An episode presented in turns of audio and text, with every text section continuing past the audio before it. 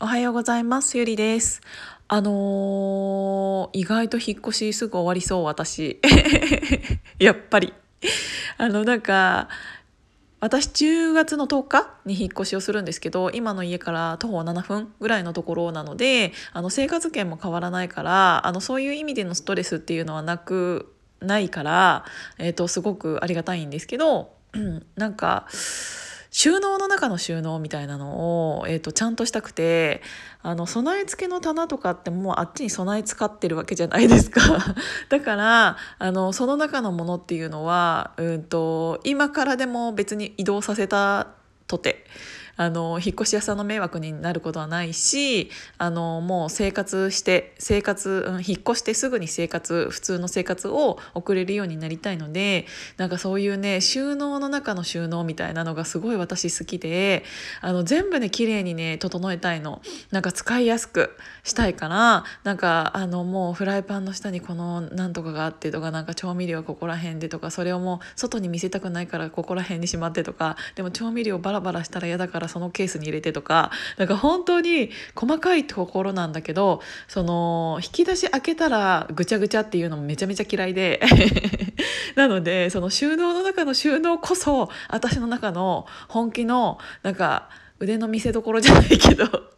そういうのねちょっとねあの妹とかうちの家族はすごく下手くそなので外に何かが出てるのは私嫌なんですよ。なんか埃とかもね溜まった時にすぐ掃除できる環境じゃないと嫌でだからそういうのはあの引っ越し前にやっちゃおうと思って今ねあの仕事の前と後に少しずつ運んでるから昨日なんてこっちの家とあっちの家の往復を56往復した。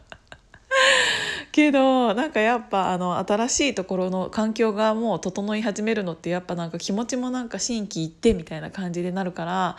もう良かったなって思ってます。で今日お話ししたいなって思ったのはえっ、ー、と何て言うんだろうな、うんと、自分の周りで今、うん、そういうことが起きているっていうのもあるんだと思うんですけどうんとね努力することはすごくいいことだと思うんですけど、うん、自分が努力していることを人に言うことではないなって思いました。なんかあの私の中で仕事で努力するのって当たり前すぎるからわざわざそれを人に「僕頑張ってるんです」って言う人ってどうなんだろうって思っていて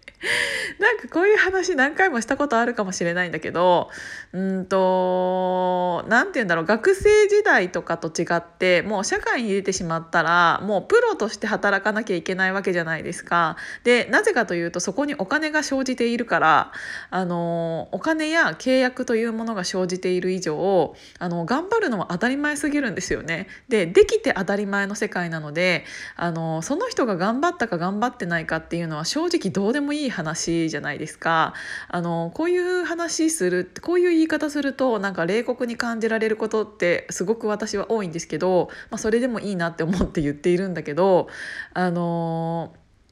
私は今立場的にもというかそれもおかしな話なんだけど 私は、えっと、商社と契約をしていてどういう契約をしているかっていうと、えっと、デザイナーとして企画としてでそれをものそのものを売る営業としてなので、えっと、デザイナーだけじゃなくて、企画営業みたいな感じの名刺を私は持っているんです。でそれが、えーと、自分の売り上げになってそれのマージンを何パーもらうみたいな感じの、えーと、契約をさせていただいているんですけどそこに、うんと、私が、えー、と誰かを教えるっていうことは含まれていないんですよね契約内容に。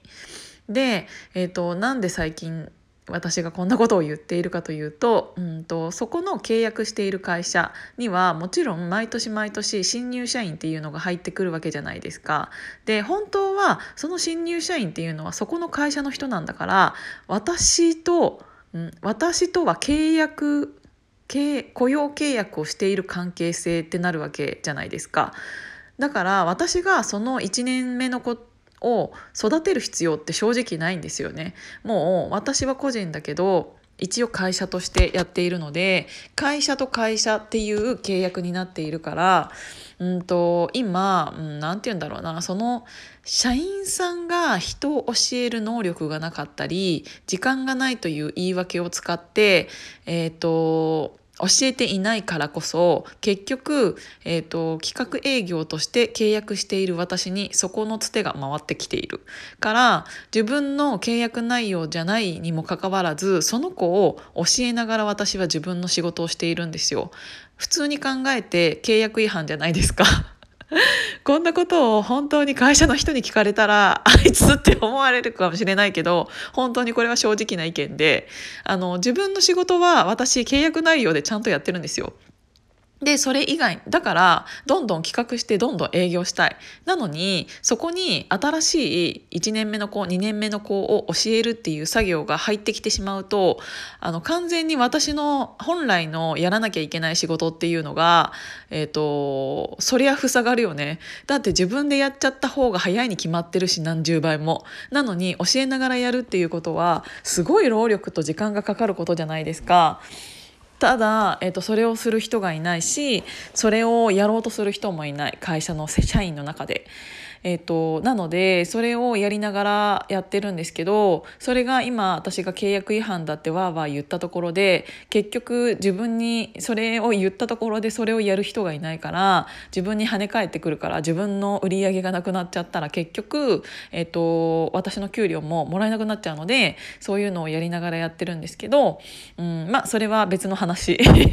別の話で私が会社と話せばいいことなのであの別の話なんですけどでっていう中で、えっと、その上司がね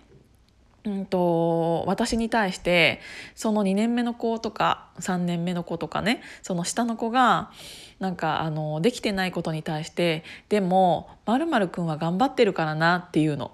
なんかその頑張ってるって何なの？って思って。正直、えーと私は正社員じゃありません。あなたと契約をしています。なのであの雇用契約上私はこの子を育てる義務はないしなのに頑張っているっていう理由でできなくてもいいかって言われたらそうじゃないよね。だってあのお客さん対お客さんに対してその子が頑張っているか頑張ってないかなんて正直どうでもよくないですか？できてるかできてないかだけなんですよね。お客さんの、えーと、とうちの会社がまあ、うちの会社って私の会社ではなく、まあ、個人じゃなくてうちの会社が、えーと、どういううん取引をする上で1年目の子が入ろうが2年目の子が入ろうが新しい担当になろうがそんなの取引先にとってはどうでもいいことでそんなの知ったこっちゃないじゃないですか。そうじゃなくて今まで通りのお仕事をちゃんとその子ができるかどうかもうそれだけなんですよね。なんならそれ以上のことをやってくれるかどうかっていうのをお客さんからしたら期待している。なのにもかかわらず、えーと、そういうお客さんに対しても自分のところの社員ができていなかったことに対してあのあの子頑張ってるんでっていう言葉を言っているこの現状。頭悪くないですかって思って。あの頑張っているのは本当にどうでもいいんですよね。もうあの契約なんであの社会に出たらあの頑張るのが当たり前だしできるのが当たり前だからそこにその人が頑張っているかどうかっていう感情論なんて本当にどうでもよくってその子を褒めてあげるのであれば上司と部下だけのところにしてくださいって思うんです。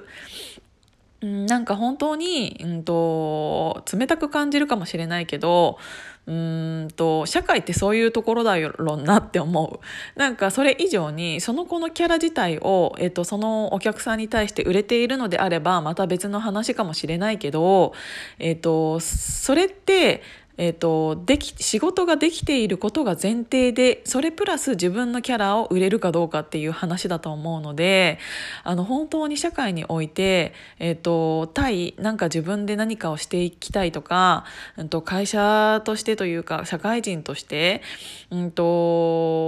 仕事をしていく上で自分が頑張っているか努力しているかどうかなんて本当に相手先からしたらかんあの関係ないしそれと契約している私にとっても本当に関係ない話だなって思いました。全ては本当にできているかどうかだけだからっていう、うんと、ドライな話をしてみました。